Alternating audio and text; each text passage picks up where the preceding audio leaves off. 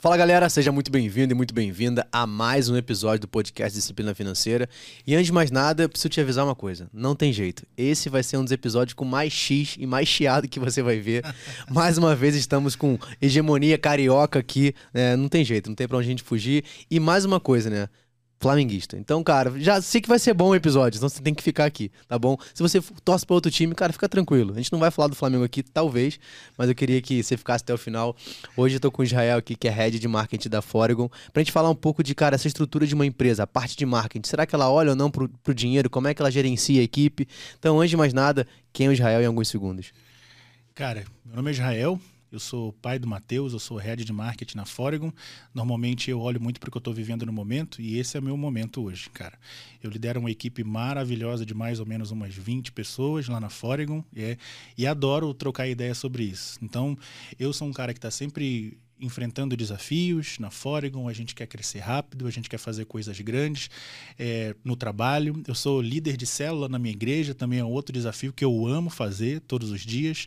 Então, cara, é, muito desafio pela frente, muito marketing, muitas pessoas ajudando a gente a chegar onde a gente precisa chegar e essa interdependência é super legal. Eu acho sim que a gente vai ter um bom papo aqui hoje, né? Sobre, cara, gente, sobre finanças e sobre gestão e estruturação de times. Ótimo, que bom, cara. É, antes pra galera também entender, né? É, já contou quem é o Israel, aonde ele trabalha, mas o que é a Foregon, né? Então a gente já teve, acho que, cara, um, ano passado, 2021, a gente gravou um episódio com o Gustavo, que foi super legal, gente falou mais pela parte de crédito, e agora vai tratar da estrutura da empresa, né? Mas para quem não conhece ainda, o que é a Foregon, o que ela faz hoje? A Foregon é uma fintech, né? Um marketplace de produtos financeiros. Tá? O que, que significa isso na prática para que todos entendam? A gente é um supermercado digital de cartões de crédito, contas e empréstimos. Então, assim como você vai naqueles grandes marketplaces comparar celulares, geladeiras, fogão, compara as características, apesar de a gente não estar tá acostumado, isso também é possível fazer com um produto financeiro. Tem um produto financeiro que é ideal para cada perfil, né? E até então, o banco faz essa escolha por você. Então, toma aqui esse cartão de crédito. Toma aqui, essa é a conta ideal para você. O que a gente faz lá na Foregon é devolver esse poder de comparação e escolha para o usuário. Então, ao entrar no site da Foregon, o que você vai ver são dezenas e dezenas de produtos e serviços financeiros e muita informação sobre eles, para que você possa entender para o seu estilo de vida, para o seu momento de vida, qual que é o ideal para você e fazer essa solicitação, cara, de casa, do celular, de forma segura e de forma muito descomplicada, sem esse bancarês que normalmente afasta a gente até estudar estudar e saber um pouco mais sobre o universo financeiro, que é essencial. Não, isso é, isso é muito bom porque, é, como você falou, né? Geralmente o, o, cartão de crédito chega na sua mão sem que você tenha tomado a decisão de qual é melhor para você. Sim. É, uma das coisas que eu sou apaixonado com finanças é a individualidade. Legal. É, e eu sempre comparo as finanças, por exemplo, com a sua alimentação ou com o seu treino, para quem gosta de treinar. Né? Eu fui atleta por muito tempo, então isso para mim é uma coisa que fica na cabeça e por isso disciplina financeira. Legal. Né? E é legal porque, assim, para cada um de nós existe uma forma de você ver o crédito, qual cartão tem mais benefício. Né? Uma vez eu gravei um episódio, o cara falou assim, Rafael, cara, todo mundo fala, briga que eu pago taxa de cartão. Uhum. Beleza, pode ter um problema nisso? Depende. Mas calma aí, quais são os benefícios daquele cartão? Será que faz sentido você pagar por aqueles benefícios? Você vai utilizar aqueles benefícios? Então a Foregon ela vai ajudar muito nisso. Ela pega lá, calma aí, deixa eu ver, pro Rafael, cara, pelo crédito dele, pela análise, eu acho que esse cartão aqui faz mais sentido. Sim. E eu tomei a decisão de saber se realmente aquele cartão é bom para mim, né? Sim. Sim, perfeito, cara. É exatamente isso. E, e, até outros mitos que estão dentro desse mesmo contexto são, sim, todo o cartão bom é só um cartão black? Né? Um cartão bom é só de uma bandeira famosa, né? só de um banco famoso. Né? Existem, cara, diversas modalidades e subespecialidades, subespecificidades de cartão de crédito. De repente, para o seu momento de vida, que de repente tem um filho, quer educar esse filho, que tal ter uma conta que oferece, de repente, uma conta meio conjunta ali com o seu filho? Né? É, a gente tem muitas especificidades, né? Você falou de individualidade. É impossível é impossível que quatro, cinco grandes empresas vão conseguir atender muito bem e atender a todas as especificidades, individualidades de gente tão diferente e diversa como a gente tem no Brasil. No norte, no nordeste, no sul, no sudeste, com momentos de vida diferentes. A gente está aqui em São Paulo agora, né? Dois cariocas morando em São Paulo, e a gente acabou de encontrar o Igor aqui, que é um cara de São Paulo, e a gente tem diferenças. Cara, tem diferença de time, a gente escolheu muito melhor, né? É, tem, tem diferença, uma pouca diferença de idade, tem muitas diferenças. Então é bem possível, né, que o que é ideal para o momento de vida do Rafael, do Israel e do Igor seja uma coisa diferente, né? Então eu acho que se a gente começar a desmistificar isso, então primeiro não transferir toda a responsabilidade para o usuário, né, que é, nossa, a grande barreira hoje do mercado financeiro é uma barreira cultural. O usuário não estuda muito. Mas cara, esse conteúdo, ele é um conteúdo difícil, né? Tenta entrar num site de um banco e buscar as especificidades financeiras de um cartão de crédito. Normalmente isso fica no fundo da página, num PDF lá no final, né? Então, assim, às vezes a marca está muito mais na frente, muito mais visível na vitrine do que as especificidades. O que a gente tenta fazer é descomplicar isso, para que isso, isso se torne digerível mesmo para o usuário, porque a gente tem muita coisa para fazer. Se eu der mais uma tarefa para esse usuário, cara, vai estudar sobre, tudo sobre os mais de 300 cartões de crédito que existem no Brasil. Não funciona, né? Então a gente tenta fazer essa parte para devolver o poder de escolha para o usuário da forma mais simples possível. Então hoje, se um usuário se cadastra no portal da Forigon, de zero ele sabe o score dele, se tem alguma dívida no nome dele, né? E toda vez que algum banco ou alguma instituição financeira consultar o CPF dele, ele vai receber uma notificação no celular. Tudo isso de graça como serviço financeiro. Então, vamos começar por aí, entregando esse benefício para o usuário, para ele começar a entender de onde ele está partindo, como estilo de vida dele. A partir daí, semanalmente, a gente vai mandar pelo menos uma boa oferta de cartão de crédito ou conta no seu e-mail. Então, a gente assume essa parte e você fica realmente com poder de escolha. Esse eu quero, esse eu não quero. Esse eu escolhi para mim e esse não. E aí a gente vai tentando ajudar um pouco mais, né? Cara, tem muito campo pela frente, muita pista no mercado financeiro, né? Não, e, e é legal você falar porque se você pega, por exemplo, hoje qualquer banco que você abre, a primeira coisa que você vê nas quatro primeiras linhas do, do, do, do seu aplicativo, você pode pegar aí, pega agora você vai ver. A primeira coisa que você tem ali é qual, quanto você pode pegar de empréstimo, crédito pessoal, algum financiamento se você quer reparcelar o seu cartão de crédito. As primeiras linhas são isso. Então você fica muitas das vezes pensando, será que eu faço isso aqui? E o benefício que 99% dos cartões tem, talvez um ou outro não tenha tanto benefício, mas a maioria tem bons benefícios, tá lá no final. Sim. Então o caminho ele é muito difícil para que você olhe. E aí se cria uma cultura que cartão de crédito é ruim. Sim. Né? E quando na verdade ele é apenas uma ferramenta que você pode utilizar para potencializar o seu orçamento. Exatamente, perfeitamente isso, né? E, e entre outras coisas, né? Para a gente não deixar também só o banco como vilão dessa história, claro. é, se a gente ao longo do tempo começar a buscar mais as informações de benefício, eu tenho certeza que a galera que trabalha com UX lá dentro do banco fala assim, poxa, essa informação precisa estar mais no topo. Normalmente aquelas informações que estão mais acessíveis no topo do aplicativo lá, não é só porque o banco deseja mais vender aquilo. É porque é o que a gente busca mais, de forma geral.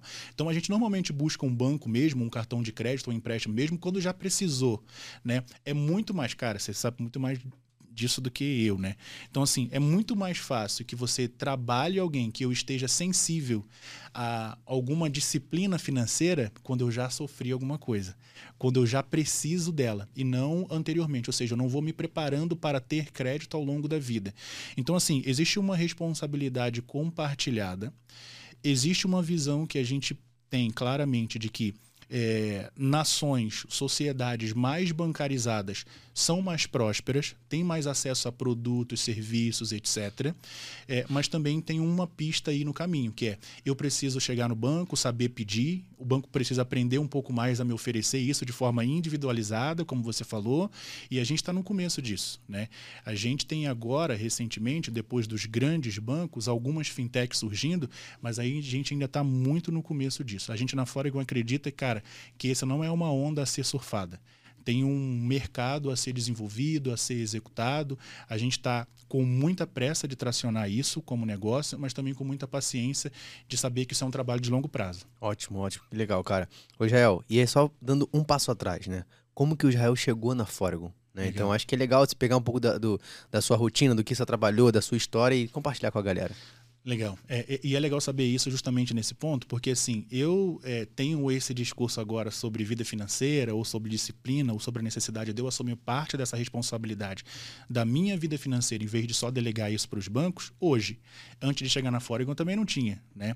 Antes de chegar na Foregon, eu era um consultor de marketing, especialmente marketing digital. Eu trabalhei por dois anos no Sebrae, tive a oportunidade de dar consultoria para mais de mil empresas. Eu adorava fazer isso. Então, eu adorava chegar numa empresa que tem muitas dificuldades, entender quais eram essas dificuldades, transformar isso normalmente num plano de marketing. Né? É, e aí, a gente estava falando muito de digital nessa época, por isso eu fui me especializando nisso. Mas um dos insumos, né, um dos ativos que uma empresa tem, que em qualquer empresa que eu chegava, era importantíssimo e era pouco utilizado ou pouco valorizado eram as pessoas, né? Então eu sempre adorei o meu trabalho como consultor. Eu amo quando sobra algum tempo, de vez em quando eu ainda tento fazer isso, alguma mentoria, alguma coisa, isso me oxigena muito. Mas quando eu cheguei na Foregon foi para dar uma consultoria. A Foregon estava com um desafio que era: a gente acabou de estabelecer que o centro do nosso negócio precisa ser o usuário. Então eu preciso de um time de marketing. Então imagina uma empresa onde 95% da empresa é um time de tecnologia, que desenvolve plataformas, que desenvolve APIs para bancos e tudo mais. Só que se eu quiser colocar o usuário no centro, eu preciso ter pessoas atendendo essas pessoas, colhendo a satisfação ou insatisfação dessas pessoas, né? Que são os nossos usuários. E aí, o Gustavo, que é o nosso CEO, falou assim: o meu desafio aqui é o seguinte seguinte: precisa estruturar um time de marketing. Cara, igual você fez para algumas outras empresas, né? E eu já tinha dado consultoria para algumas empresas colegas ali da Foregon. Faz aqui com a gente. Que ferramentas a gente precisa, que cargos, que escopos a gente precisa, como a gente vai começar. E aí, um dos desafios era isso precisa ser autossustentável financeiramente. Então a gente foi estruturando isso do zero. Né? Aquela consultoria que era para ser 30 dias, eu só queria fazer uma nota fiscal e ir embora para casa, rapidamente virou três horas por dia, daqui a pouco meio período, né? E mais ou menos três meses depois eu estava full time na Foregon é, e hoje eu sou um dos sócios da empresa, né? Então assim, o que me encantou logo que eu cheguei, primeiro tinha tudo a ver com o que eu amava fazer, né? Segundo, eu não sabia que era possível você trabalhar numa empresa e conseguir ter um nível de flexibilidade que hoje eu tenho na Foregon. Flexibilidade de horário mesmo, de tempo, né? de, de autonomia, de decidir os caminhos dessa empresa. Eu achava que se eu deixasse de ser consultor e fosse trabalhar no mercado corporativo, eu ia ser um executivo que ia ter um escopo definido. Que alguém ia dizer que hora que eu tenho que acordar, que hora que eu tenho que dormir, o que, que eu tenho que falar nas reuniões. Né? E na Foregon eu tive, eu conheci ainda pouco nessa época sobre o mercado de startup startups, né, sobre esse segmento, e eu tive essa oportunidade, que também vem com muita responsabilidade, né? Você não ter as respostas prontas significa que você tem que ir lá buscar e descobrir elas. E aí essa autonomia me disse que eu ia ter poder ter a mesma dinâmica que eu tinha enquanto eu era consultor, só que tinha um diferencial. Cara, eu sempre fui muito movido a propósito. E uma das coisas que eu sempre quis como profissional de marketing é fazer alguma coisa que pudesse mudar o status quo dessa nação, de verdade. E aí, lá na Foregon, o, o, o, Gustavo, ele, ele faz isso muito bem, ele vive isso muito bem.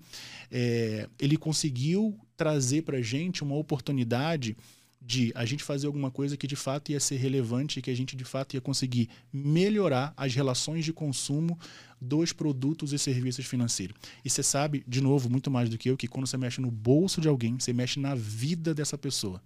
Então, assim, a oportunidade que a gente tem hoje, com uma base de 8 milhões de usuários, com mais de um milhão e meio de visitas únicas todos os meses, é de desmitificar, simplificar, descomplicar esse consumo de produtos financeiros, devolver, repito, o poder de escolha disso para o usuário, né? E facilitar a vida das pessoas, melhorar mesmo a vida das pessoas. Então, isso me encantou. Foi assim que eu cheguei lá para dar uma consultoria e acabei ficando até hoje. Não, sensacional, cara. E você falou um negócio legal que é, e vocês vão perceber que eu sempre repito a palavra legal. Eu tô tentando. Desde o último episódio eu percebi isso. Alguém me falou, Rafael, você fala legal 57 vezes. Calma, eu vou tentar diminuir o legal. Mas é porque é legal, cara. É mais fácil de compartilhar. Mas um ponto que você colocou, quando a gente mexe no bolso da pessoa. Né? Então, quando você mexe no bolso, e isso não necessariamente precisa ser não é negativo. Né? Quando você mexe dando a educação, a oportunidade, o poder de escolher, ela saber o que ela pode ou não comprar, do que ela deve ou não fazer. É, eu sempre compartilho do seguinte ponto: comprar é muito bom. Uhum. Até mais legal do que, do que você guardar. É. Essa é real. Mas comprar quando você pode é muito melhor ainda. Muito. Porque você, você, você tem o poder de escolher e falar assim, cara, eu comprei, não me arrependi, sei o que eu tô fazendo e vou conseguir aproveitar e desfrutar daquele momento que eu fiz. Então eu acho que esses são pontos que é muito legal quando você tem a oportunidade de tocar na vida financeira da pessoa. Uhum. Né, então eu particularmente adoro fazer isso, né? Já faço isso há quase cinco anos e você conseguir não só olhar para aquele cenário, em alguns casos, você tira a pessoa de um momento muito difícil, de uma dívida, você traz para uma realidade aqui, você consegue fazer com que ela estruture a vida financeira dela, comece a investir, montar aposentadoria em diferentes idades. Então, acho que isso é muito legal. Né? Então, acho que o papel que a Foregon faz do outro lado, de calma aí, ó, tô te mostrando aqui que existe um mercado que você nem conhecia que você pode escolher. Acho também isso é muito legal, né? Muito, cara, muito eu fico orgulhoso de conseguir trabalhar na Foregon e fazer isso, viu? Os desafios não são pequenos, são grandes, né? A gente está vivendo um momento desafiador macroeconomicamente, nacionalmente, economicamente, né? É, para as fintechs e para as empresas que, como nós, somos bootstrapping, que é o nome técnico das empresas que não são financiadas via investimento externo, ou seja, a gente precisa ser autossustentável para pagar a nossa conta. Né? Então, do ano retrasado para o ano passado e esse ano, a gente dobrou de tamanho, por exemplo, em funcionários, em colaboradores. Né? Então, os nossos talentos aumentavam porque o nosso sonho é muito grande, muito desafiador. Para fazer isso, eu tenho que ganhar primeiro, né?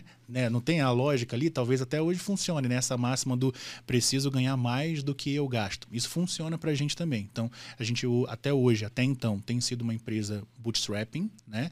A gente é, olha muito para essa questão, aonde nós estamos investindo os nossos recursos, sejam recursos materiais ou sejam as pessoas. A gente precisa toda hora estar tá fazendo a escolha de, cara, eu preciso garantir que o meu tempo está sendo investido no melhor lugar para trazer o máximo de resultado possível para nós. Não, e explica um pouco para quem não conhece, né, essa bootstrap, como é que funciona? Porque talvez para a galera isso era muito comum, né? É normal, você trabalha com recursos que você tem, mas é. no mercado de fintech isso não é tradicional. Né? É. Geralmente você trabalha com rodadas de investimento, então você tem muito mais focado no crescimento, mas a gestão ela fica vezes, muitas vezes de lado ali, né? Sim, sim. É, recentemente, para quem acompanha isso como mercado, está percebendo que muitas startups, muitas fintechs, muitas empresas de tecnologia estão sendo questionadas por não gerar caixa, né? É, e aí esse talvez é o ponto mais importante do que ser ou não ser bootstrapping, né? É, às vezes você ser financiado com capital próprio, às vezes é a única escolha que um empreendedor no Brasil tem. O crédito para gente não é barato, não é acessível. Ainda precisa melhorar muito, embora já tenha melhorado muito recentemente e muito por causa de iniciativas privadas, como fundos de investimento, que têm colocado a sua grana nos projetos de empresas como a Foregon, por exemplo. Né? Então, é, não necessariamente esse é o melhor modelo, né? Mas é um modelo onde a gente diz assim: eu não vou esperar, eu não vou tornar o foco do meu negócio conseguir um investimento, fazer pitch para investidores, esse não vai ser a minha maior energia. Minha maior energia vai ser em ser uma empresa eficiente. Se eu for uma empresa muito eficiente, boa geradora de caixa, que gere bem os seus recursos e com responsabilidade, automaticamente isso vai surgir. Né? Acaba que é mais comum você ser uma empresa investida, por quê? Porque a gente está inserido no mercado que cresce muito rápido. Né? Então, os investidores querem chegar primeiro. Então, mesmo que um negócio não esteja tão bem modelado, tão bem é, organizado, seja em governança, seja em pessoas, ou seja até em caixa, né? Mas isso parece ser uma boa ideia, então de repente talvez valha a pena eu colocar o meu dinheiro ali para isso me retornar no futuro. O que a gente tem escolhido até hoje é, cara, vamos gastar nossa energia em tentar ser um bom negócio, um negócio saudável financeiramente, que cresce, que gera caixa e etc. Então automaticamente o restante vai surgir. E quando surgir, não é para gente aprender o que a gente já deveria fazer, é para a gente crescer mais rápido. Não, e o, o, foco é muito mais não apenas no crescimento, mas no fundamento e na organização. Perfeito. É, eu, uma, uma frase que eu sempre comento aqui que o faturamento ele é muito importante, mas se você tiver um faturamento sem um fundamento não vai funcionar. Então você ter a clareza dessa organização primeiro, dessa estrutura, faz com que o negócio não apenas cresça rápido, mas cresça com estrutura. Sim. Né? Então você, cara, você, vamos pegar por exemplo a questão da, dos últimos dois anos. Não, acredito que para toda a empresa foi um desafio. Uhum. Né, de talvez de ter que reduzir um pouco do seu, da, do seu capital ali intelectual, da galera, do funcionário. Como é que foi para vocês esse cenário de pandemia, especificamente? Legal, legal. É, para a gente foi bem desafiador, né? É, a gente foi a, talvez a primeira empresa da parte metade de baixo de São Paulo ali, onde não se discute muito sobre isso, a colocar todo mundo home office. Né? Então, em março ali ainda, é, quando estava tudo começando, é, a gente já tinha decidido que a gente ia querer colocar todo mundo home office. É, a gente teve uma vantagem em relação a boa parte das empresas, que o nosso produto ele é 100% digital Desde o começo, na hora de montar o nosso stack de ferramentas, a gente fez escolha por ferramentas que fossem todas em nuvem. Por uma questão de estrutura, por uma questão de segurança, né? Porque a gente transita muitos dados de usuários, né? Então, é, por uma questão de flexibilidade, da gente poder realmente ter uma flexibilidade de tempo, uma flexibilidade geográfica. Então, a gente já havia feito algumas escolhas por ser uma empresa digital, mesmo que a gente fosse uma empresa trabalhando num ambiente físico, né? Mas, como a gente é uma empresa que cresce muito rápido, a gente precisa de muitos alinhamentos e realinhamentos. Né? Então, o maior desafio, talvez, para a gente foi ter, continuar, ter continuado o nosso direcionamento, né? Nossa visão de propósito, ter ajustado e reajustado estrutura e foco do negócio diversas vezes ali como caminho organizacional. Uma empresa como vai crescendo, como eu comentei aqui, que a gente de um ano para o outro dobrou o volume de funcionários, você tem que implementar de repente alguns frameworks, alguns KPIs que de repente você não tinha antes. Então eu estou falando aqui para ser bem prático de OKRs, eu estou falando de organização de como vão ser feitos e, e padronizados os nossos one-on-one, PDIs, desenvolvimento das pessoas. Então você precisa padronizar isso.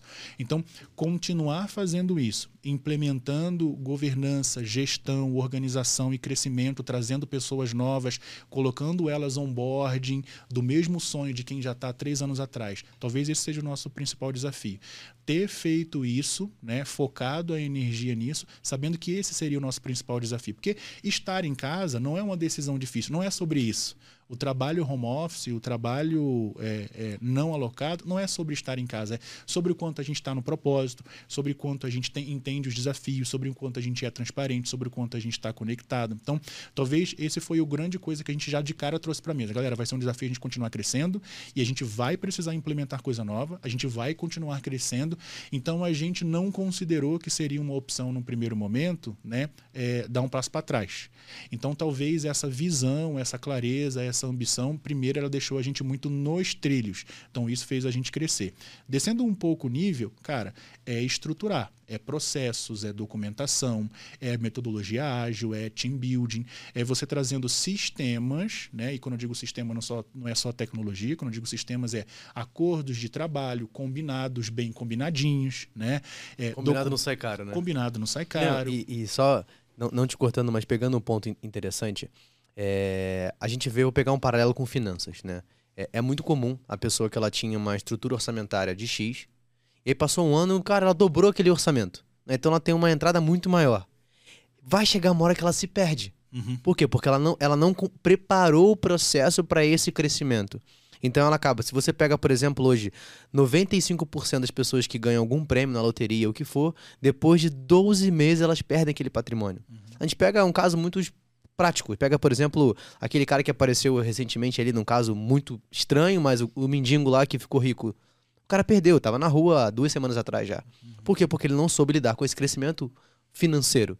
Né? Então, quando você fala que vocês dobraram a quantidade de funcionários, acho que a estrutura para que isso pudesse se manter e continuar crescendo, que é o maior desafio de qualquer empresa, né? Sim, sim, é um desafio grande, viu?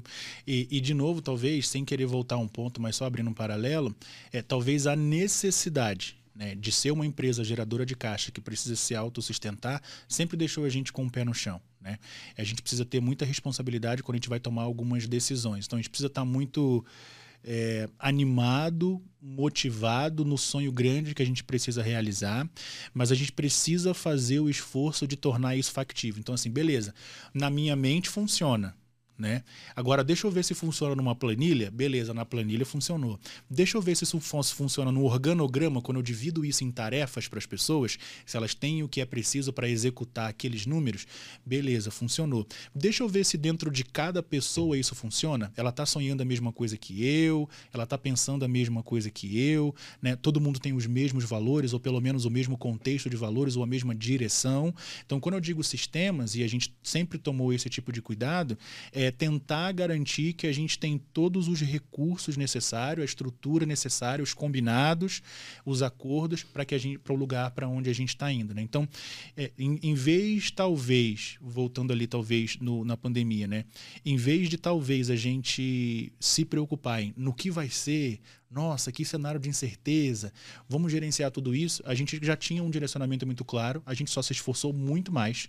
Não foi fácil, mas a gente concentrou a nossa energia aonde era necessário. Cara, a gente precisa trabalhar mais de repente. A gente precisa focar mais em algumas coisas e abrir mão de outras, de repente. Né? Então a gente fez esse tipo de coisa. Falou assim: caramba, a gente precisa, por exemplo, de canais novos de aquisição, porque vai ser um desafio para o mercado canal de aquisição. Provavelmente uma crise econômica aumenta o custo de tudo. Inflação aumenta, tudo aumenta. Então isso impacta no custo de aquisição, isso impacta em como você faz propaganda no Google, no Facebook, em todo lugar. Né? Isso impacta em tudo. Então, como que a gente vai ter essa eficiência em. É, nos canais, nas estruturas, nas operações que são mais essenciais para o nosso negócio. E de repente tem alguma outra aqui que a gente pode deixar para depois. Né? Então, é, talvez ter esse viés para para subsistência, para garantia de que a gente vai conseguir chegar onde a gente precisa chegar, isso foi um drive importante para a gente fazer o que era necessário fazer naquele tempo, que é o Rafa, é, talvez o desafio filosófico que a gente sempre se depara quando a gente está num problema, né? Caramba, e agora? Estou muito emocionado, estou muito abalado, impactado com o que eu preciso fazer. Mas provavelmente a resposta já está lá dentro de você. Se você continuar fazendo metade do que você já vinha fazendo antes, provavelmente as coisas vão dar certo. Só metade, né? Quero considerar que de repente você está muito abalado, muito emocionado, mas o que acontece é que às vezes quando a gente fica muito abalado é como se a gente tivesse que recomeçar a vida do zero, como se tudo que a gente aprendeu, todas aquelas regras básicas que funcionaram para todas as empresas tivessem que ser jogadas no lixo. Todos aqueles caras que escreveram livros, que construíram cases, todas as outras crises econômicas que já houveram, cara, a gente sobrevive a tudo isso. Vamos tentar isolar aqui de repente o que é emoção emoção, beleza, estamos num cenário de incerteza, um cenário que vai ser desafiador, sim, mas o que, que a gente precisa continuar fazendo? Ótimo, ótimo, ótimo, porque é, você tocou num ponto da emoção, né? Inevitavelmente nós somos muito mais emocionais do que racionais, né? Um, um, cara que eu sempre cito aqui, vou citar ele pela quinquagésima vez aqui no episódio, que é Daniel Kahneman, ele fala muito sobre as duas formas de pensar.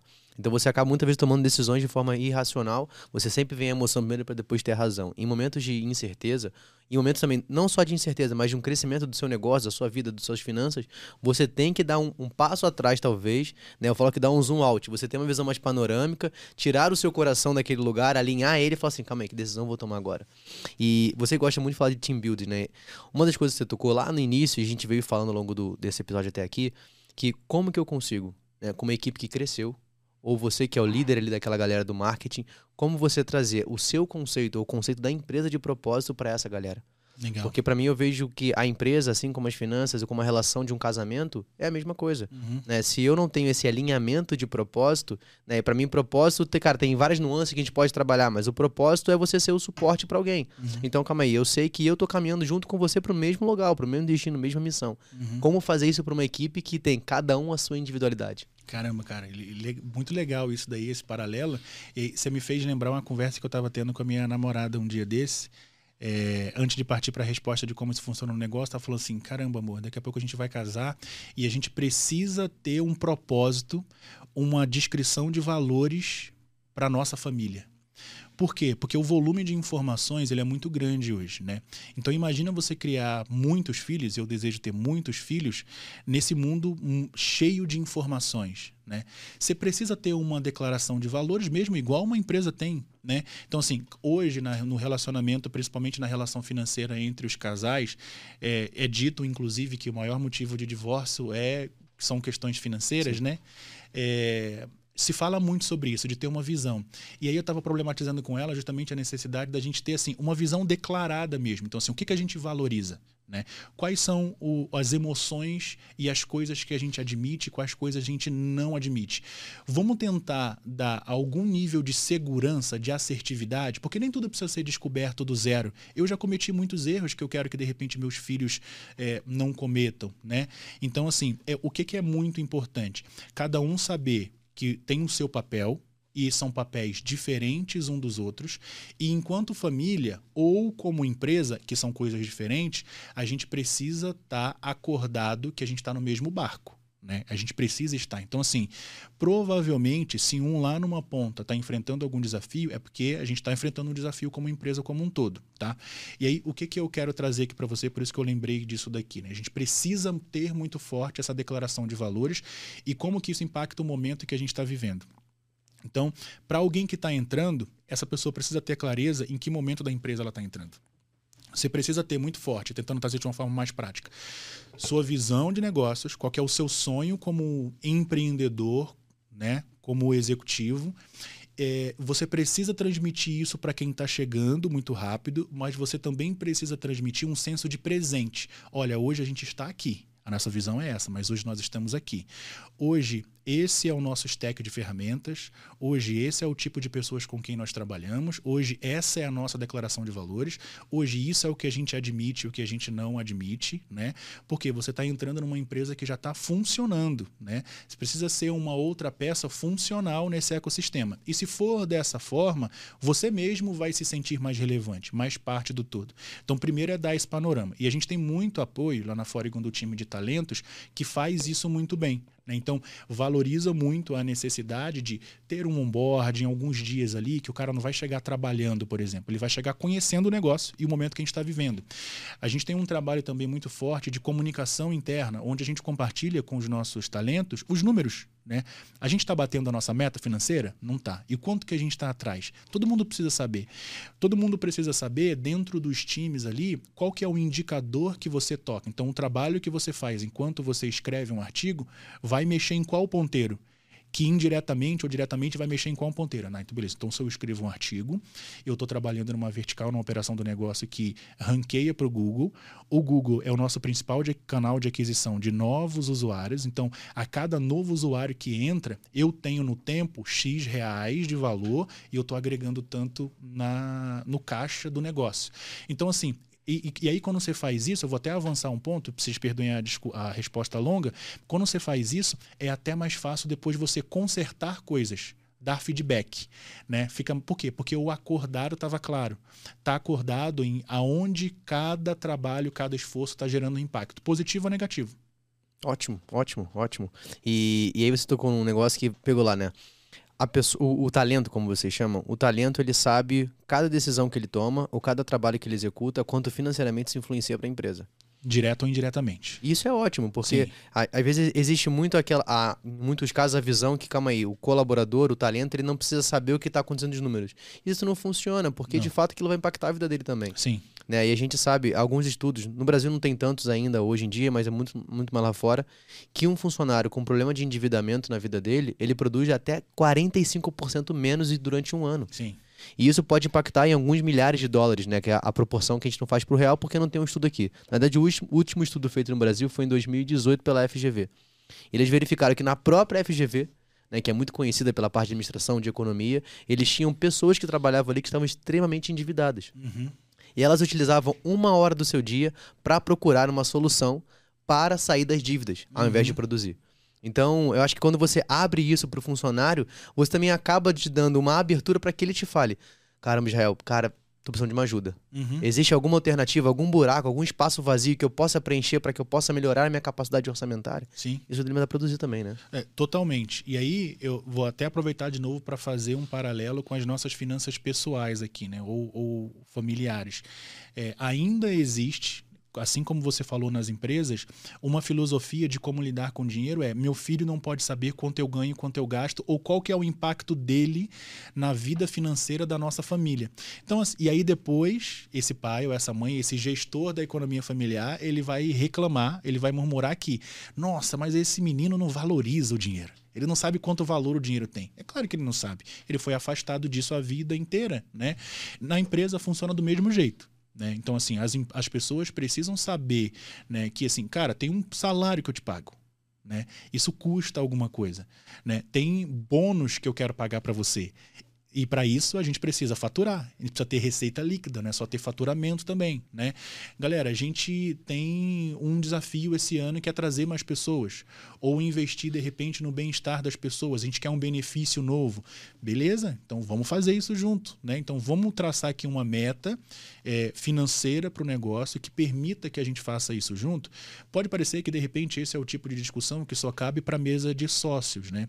Mas à medida que a gente abre isso ou, e, e, é claro, a gente precisa abrir isso de uma forma muito responsável. Não é responsabilidade é, de, um de um colaborador lá na ponta a sustentabilidade financeira de todo um negócio. Né? Claro. Então, o gestor é o maior responsável por tudo isso, principalmente pelos caminhos a serem tomados, né? Mas se ele sabe tudo isso, a gente começa a ficar surpreso, Rafa, com o tipo de soluções que começam a surgir. E aí, eu vou falar um negócio aqui que, cara, é buzzword, mas é o tal do vestir a camisa da empresa. É, eu preciso fazer com que alguém vista a camisa da empresa ou eu só preciso ser transparente o, o bastante para compartilhar com ele a nossa empresa? Os problemas que a gente tem. E aí ele escolhe se ele vai vestir a camisa dessa empresa ou não. Os desafios que a gente tem é esses, os sonhos que a gente tem são esses aqui, o que a gente tem para hoje é isso daqui. Vamos resolver isso junto? Vamos. Você tem alguma ideia diferente? Vamos lá. Cara, a gente precisa andar isso aqui mais rápido, isso aqui precisa ser um pouco mais lento porque eu quero um pouco mais de qualidade nisso.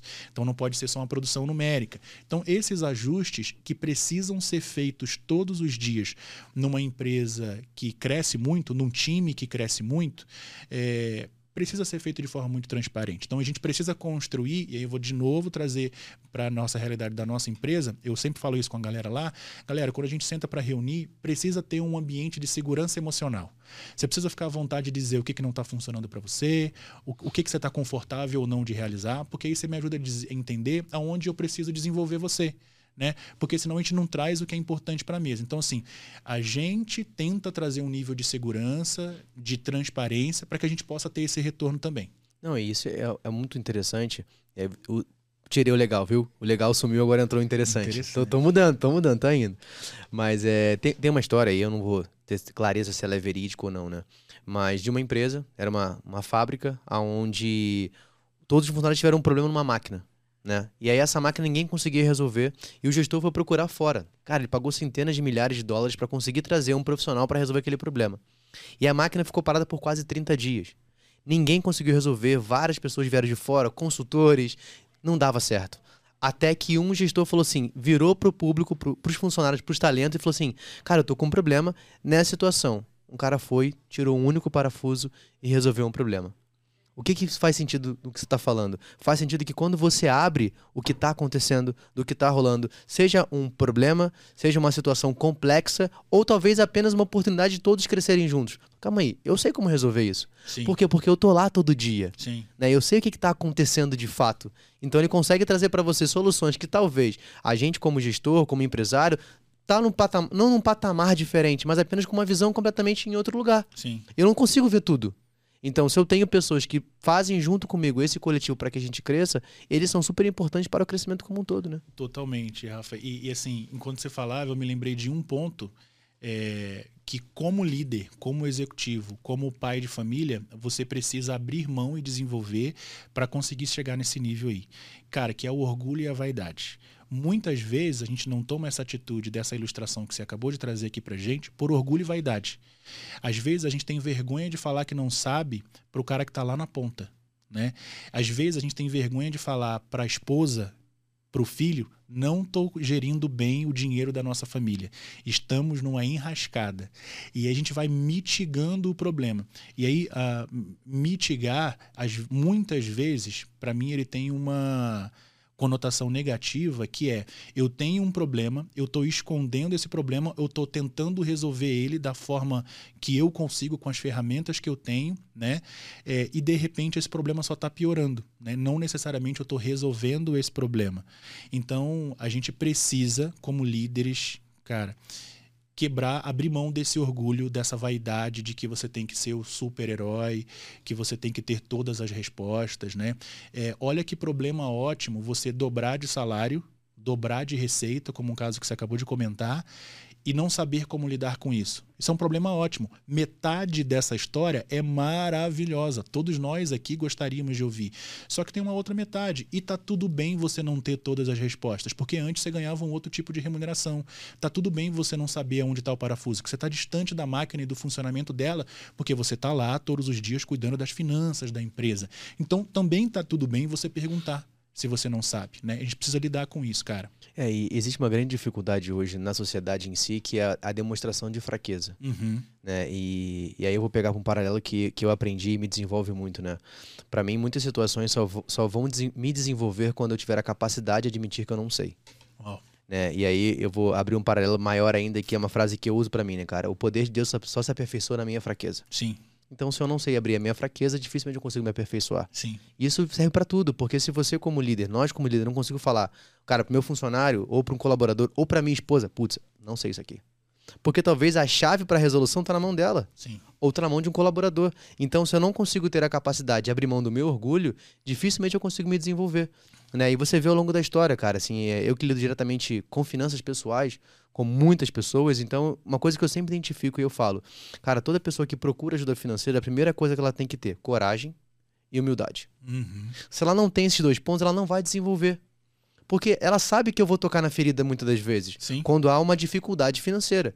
E do mesmo ponto, quando está falando de investimento, quando vai mon vamos montar juntos a estratégia, ela vai ter que ter humildade de ouvir o que eu acredito sobre investimento. Sim. Como eu também vou ter que entender para absorver a individualidade dela. Sim. E não colocar apenas a minha visão de investimento. Sim. Então, quando a gente começa a ter essa visão de coletivo e eu dou um passo para trás, abro mão do meu orgulho, né? A gente sabe, cara, que o orgulho serve para uma coisa, atrapalhar o seu desenvolvimento. Uhum. Então, quando você consegue abrir mão disso, há um desenvolvimento muito maior em todos nós, né? Cara, um dos líderes lá da igreja, o pastor Joel, ele falou uma palavra numa situação específica que eu lembro até hoje, né? Ele falou justamente isso que você falou, é, só que ele usou a palavra vulnerabilidade, né?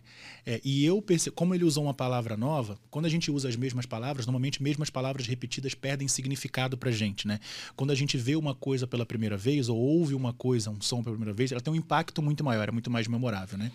E, e era uma palavra que eu tinha ouvido poucas vezes, porque a gente não acumula um vocabulário relacionado a fracassos, a fraquezas, né? Então eu tenho um monte de palavras, né? eu tenho um arcabouço de palavras pomposas, mas eu tenho poucas palavras para dizer o que eu estou sentindo quando eu estou sofrendo, por exemplo.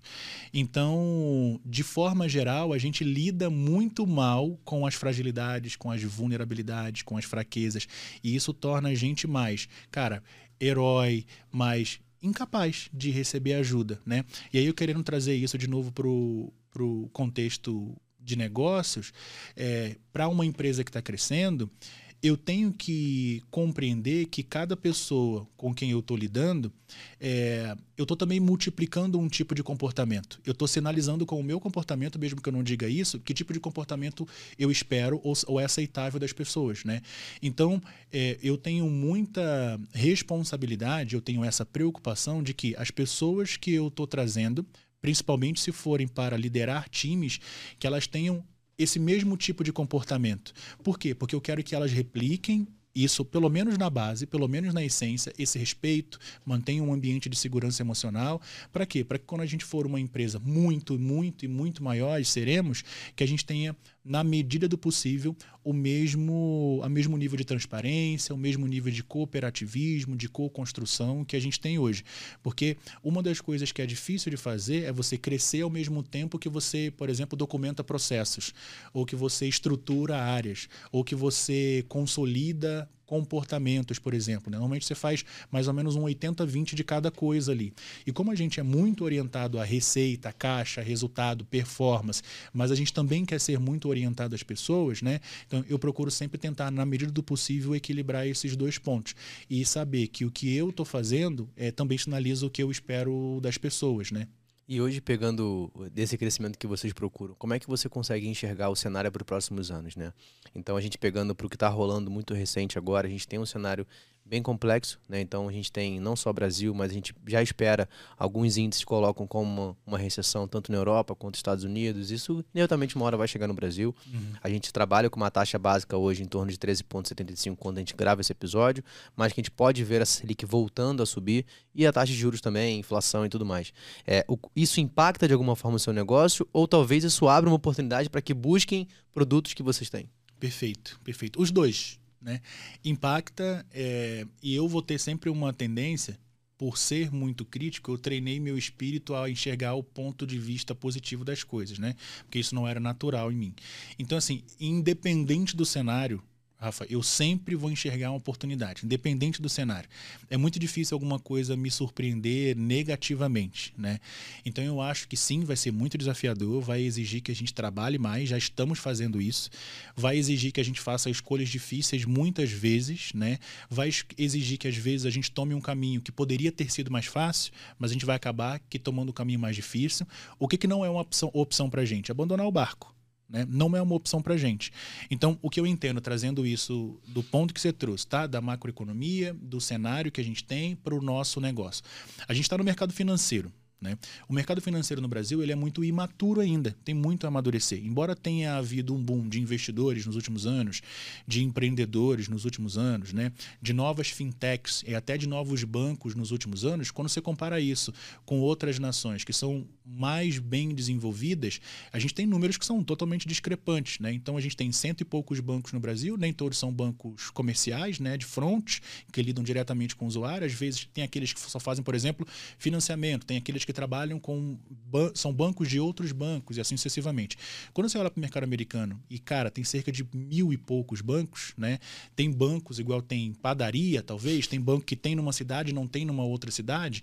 Então, você entende o quanto ainda falta para gente. Só em número, talvez a gente não seja uma nação de mil bancos, de mil e poucos bancos, tá? Não é só isso que eu quero dizer.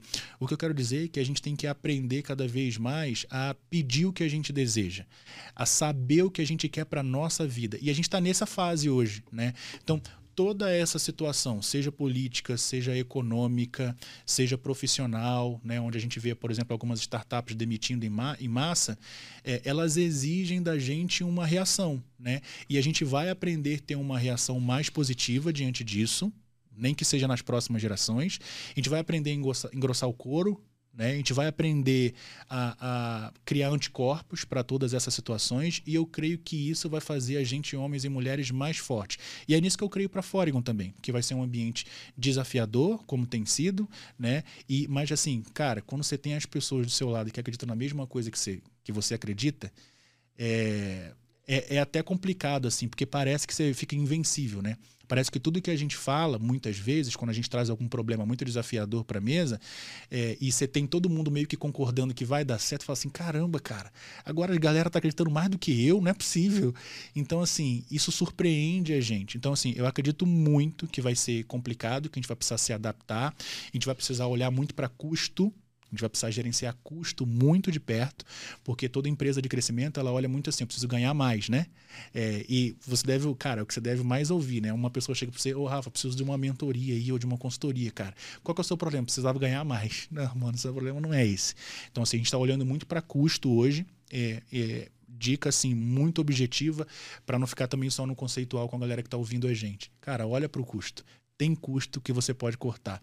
Eu tava. É, a gente tem agora, na Foregon, uma reunião semanal só para falar de custo. Vou pegar um gancho. Vou Por pegar favor. um gancho. É, isso, é, isso é legal porque. Voltei pro legal. Voltei pro legal. Mas é. Porque na, na, maioria das vezes a gente acredita que só ganhar mais funciona. É. É claro que é muito bom se você conseguir ganhar mais.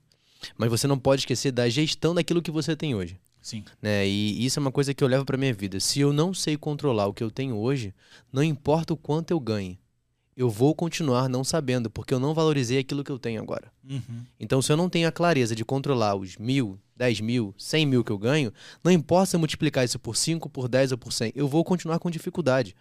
E aí, essa questão de você olhar para dentro do custo, ou no nosso caso, quando fala para finanças pessoais, para suas despesas, tem um, um, programa que eu sempre uso em consultoria que é chamado Programa Gerador de Economia. E depois você pode voltar e assistir isso aqui. O programa gerador de economia consiste em você olhar para três pontos.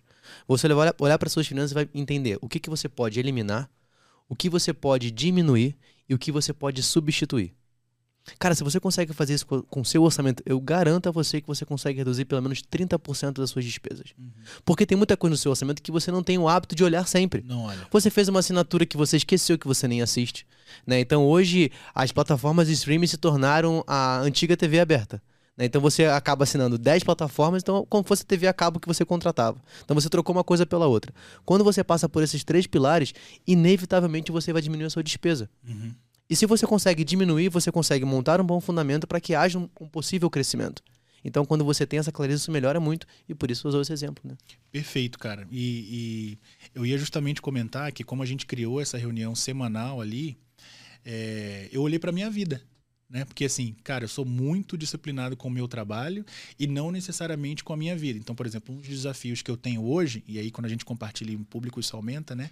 É cuidar mais da minha saúde física. É ser disciplinado em treinar alguma coisa. Né? Cara, já treinei capoeira um tempo na escola, já treinei jiu-jitsu lá no Rio, jogava futebol com mais frequência, né? Depois o seu juízo de valores vai mudando e é muito fácil você ir despriorizando essas coisas, principalmente enquanto você é novo, né? E os sábios dizem que inteligente é aquele que aprende com outras pessoas, né? Então eu não quero esperar perder isso para começar a cuidar disso. Então, esse, por exemplo, para esse ano tem sido um dos meus desafios, conseguir manter uma disciplina. Então, tô em academia, tentei tênis, agora por último a galera tem me convidado muito para um beach tênis. E é muito legal isso, de novo voltando para vulnerabilidade, que quando eu comecei a compartilhar isso com mais pessoas, é impressionante o volume de convites que eu recebo. Né? Ontem mesmo eu estava com o Lucas aqui em São Paulo trabalhando, e aí tinha uma mesa e um sofá, e eu fui mexer no computador no sofá. E aí ele falou assim: Ô, oh, mano, levanta aí, cara, senta aqui no, na cadeira né? Porque ele sabe que eu estava sofrendo da coluna um tempo desse atrás aí. Então, assim, quando você vai compartilhando isso com as pessoas, você vai trazendo mais gente para dentro do seu propósito. E é uma coisa que a gente trabalha muito lá, né? É, e aí, através do trabalho, e por isso que eu digo, cara, trabalho tem que estar associado com o desenvolvimento da sua vida pessoal. Eu parei e fui analisar assim, caramba, como eu, eu não, não fiz isso na minha vida, mano. E aí eu fui justamente olhar e foi justamente os streams lá, né? Eu percebi que eu tenho quase todos, né? E lá no começo, quando eles surgiram, eu tinha a sensação, sabe aquela sensação de quando você tem um gasto bom de que você está pagando pouco e recebendo muito. E agora eu tive. Por quê? Porque você tinha a, a, lógica da TV fechada, né? Que é aquelas TVs por assinatura, que tinha uma antena e tudo mais. Eu falava assim: caramba, agora a gente está pagando pouco. Você paga, sei lá, 29, 39, depois vai aumentando aos pouquinhos, agora já está 50 conto. Então você vai estar tá pagando pouco e você está ganhando muito. Agora eu tenho TV a qualquer momento, sem propaganda e sem tudo mais, né? Só que isso vai mudando e você vai precisando revisar isso. E é justamente que você falou. Você para de olhar para esse ponto e naturalmente você vai criando uma gordura ali que vai entupir em algum momento. E eu olhei e falei: caramba, eu tô com todos esses canais aqui de streaming, não assisto nenhum porque eu não tenho tempo, né? E, cara, eu tô menosprezando isso. Isso é irresponsabilidade, isso não pode acontecer. É porque isso a gente chama de ilusão dos pequenos números. Né? Então, a gente tem uma mania muito comum de fazer cálculos mentais. Então eu olho para minha vida financeira e falo assim: ah, mas é só mais R$29,90. Ah, é só mais esse Uber de 15 reais que eu vou pegar. É só mais esse iFood que eu vou pedir. E aí você se surpreende quando chega a fatura do cartão de crédito, você vê que de 15 em 15, de 30 em 30, chegou a mil reais. Uhum. Então a ilusão dos pequenos números atrapalha, atrapalha, muito a nossa vida financeira. Porque é muito mais fácil eu olhar para um corte, talvez, de um celular que eu queria trocar, do que para um café que eu tive que pagar. Uhum. Então eu falo assim, ah, mas é só mais isso. Então a gente acaba menosprezando os pequenos gastos. E, cara, na maioria das vezes são os pequenos, os pequenos gastos que atrapalham a nossa vida financeira. Perfeito. Só que isso dá tão trabalho de eu olhar que eu acabo evitando. Porque tudo aquilo que, que me dificulta, eu tento afastar da minha vida. Uhum. Por quê? Porque quando eu vou encarar aquilo, automaticamente eu vou ver alguma coisa que eu errei. Uhum. E a gente nunca quer lidar com aquilo que a gente erra, porque é frustrante. E eu quero amarrar isso, talvez, com uma das principais dicas que eu uso para minha vida, né, como, como profissional, como gestor de marketing, tá? É, que talvez é um barra apelo, barra orientação que eu faço a todos os líderes de marketing. É, você não pode, acabou o tempo de que você poderia ser uma fonte só de custo na sua empresa. E estava tudo bem, né? Você explicava isso só no conceito. Você precisa, principalmente se você for uma startup ou uma empresa que está querendo crescer ou está em fase de crescimento, você precisa conseguir associar os seus indicadores de marca com os indicadores financeiros do seu negócio. Que finanças não é só dinheiro, Finanças é responsabilidade. Finanças é sobre quanto você vai ter de caixa para pagar o salário das pessoas em dia. Finanças é sobre quantas famílias você vai poder contratar mais no próximo ano. Finanças é sobre quanto de benefício você vai poder retornar para os seus colaboradores. Finanças é como, o quanto você vai conseguir ser competitivo salarialmente para que as pessoas que trabalham com você tenham segurança financeira, tenham menos essa preocupação. E aí eu posso contar que elas podem focar nos desafios que a gente tem para cumprir todos os dias porque desafio a gente tem muito, né? Então, assim, todo gestor de marketing precisa entender o mínimo de finanças e correlacionar o máximo de indicadores possíveis com indicadores financeiros. Então, eu estou fazendo isso, o quanto que isso baixa meu custo de aquisição? Eu estou fazendo isso, essa economia, esse corte de custo, eu vou conseguir trazer uma outra pessoa? Eu preciso trazer uma outra pessoa. Eu poderia pegar alguém internamente, desenvolver essa pessoa e para ela é mais relevante, para o negócio é mais relevante. Então, toda a movimentação de pessoa, de ferramenta, de crescimento, de solucionar um problema, a gente tem o costume, é justamente o que você falou. Você acha que você precisa ganhar mais. Então, assim, eu preciso, eu preciso tirar dinheiro, preciso de mais dinheiro para resolver isso. Então, a gente precisa ser muito mais criativo. E aí eu quero deixar uma responsabilidade, é ser mais responsável e criativo financeiramente com todos esses movimentos que a gente faz para o negócio crescer, para o negócio se manter, para ele subsistir e a gente conseguir não só alcançar os nossos propósitos como empresa, como negócio, mas também ajudar que as pessoas consigam alcançar os propósitos delas enquanto trabalham conosco. Legal, cara. Voltei pro legal. É, Jael, acho que a gente conseguiu trazer muita informação é, acho que dava pra gente ficar mais algumas boas horas aqui falando sobre, sobre, toda essa estrutura, cara, o trabalho que você faz, como é que você desenvolve. E para mim chama muita atenção essa ideia de, de a Foregon, ou você como head de marketing, sair talvez dessa parte apenas técnica do marketing e olhar mais para o pessoal de cada indivíduo, né? Eu acho que se, se, se a gente consegue trazer isso para qualquer cenário, isso traz um crescimento muito melhor. E para a gente poder já encaminhar para o final desse episódio, existe um padrão que a gente sempre faz aqui.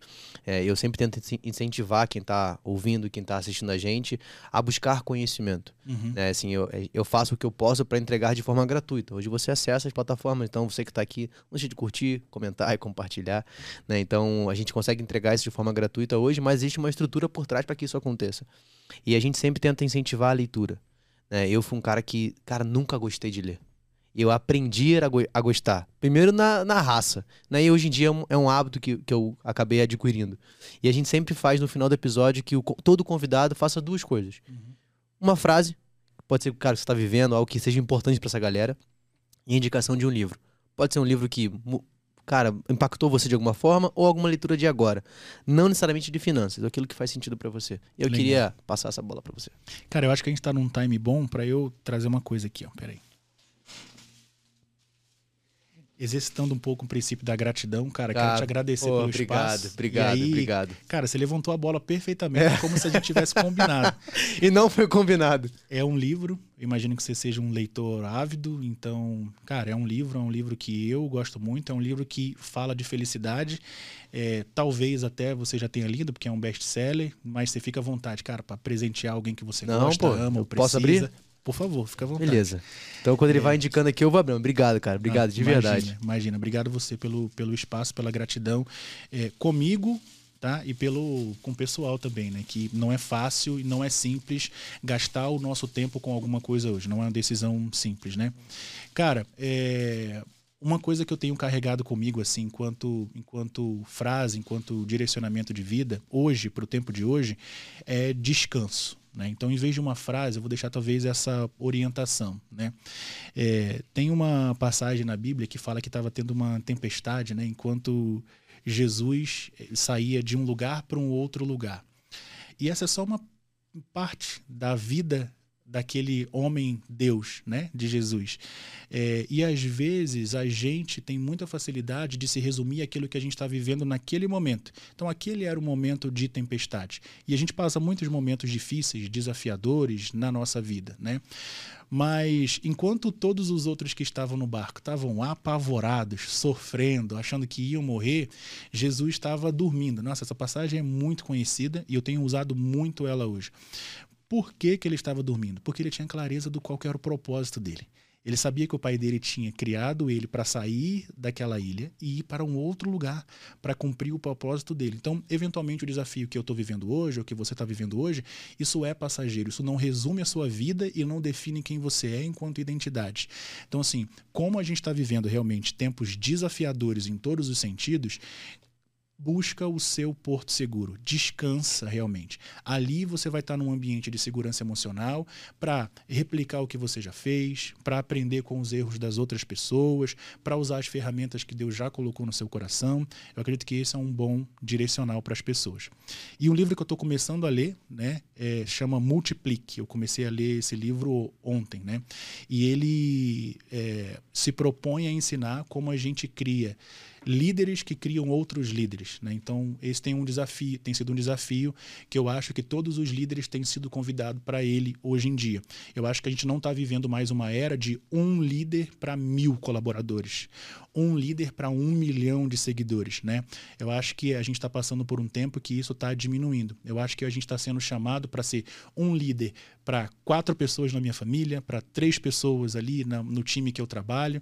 Então, eu tenho buscado aprender é, como treinar outras pessoas para que elas também tenham a capacidade, a intenção e elas entendam que elas nasceram, né, para liderar outras pessoas, não necessariamente com aquela liderança de palco, mas uma liderança de que Cara, eu estou inspirando enquanto eu estou falando, eu estou inspirando enquanto eu escolho as minhas palavras, enquanto eu escolho as minhas atitudes, enquanto eu reajo às minhas situações, enquanto eu estou tendo um tempo aqui com o Rafa, eu estou de alguma forma, cara, eu tenho uma responsabilidade com o que você vai sentir, com o que você vai fazer com essa informação depois, né? Então, esse senso de responsabilidade é uma coisa que tem me movido muito recentemente e eu espero com esse livro conseguir é, ferramentas para criar líderes que criam outros líderes e não centralizar tudo em mim. Ótimo, cara. Obrigado. Obrigado pelo presente.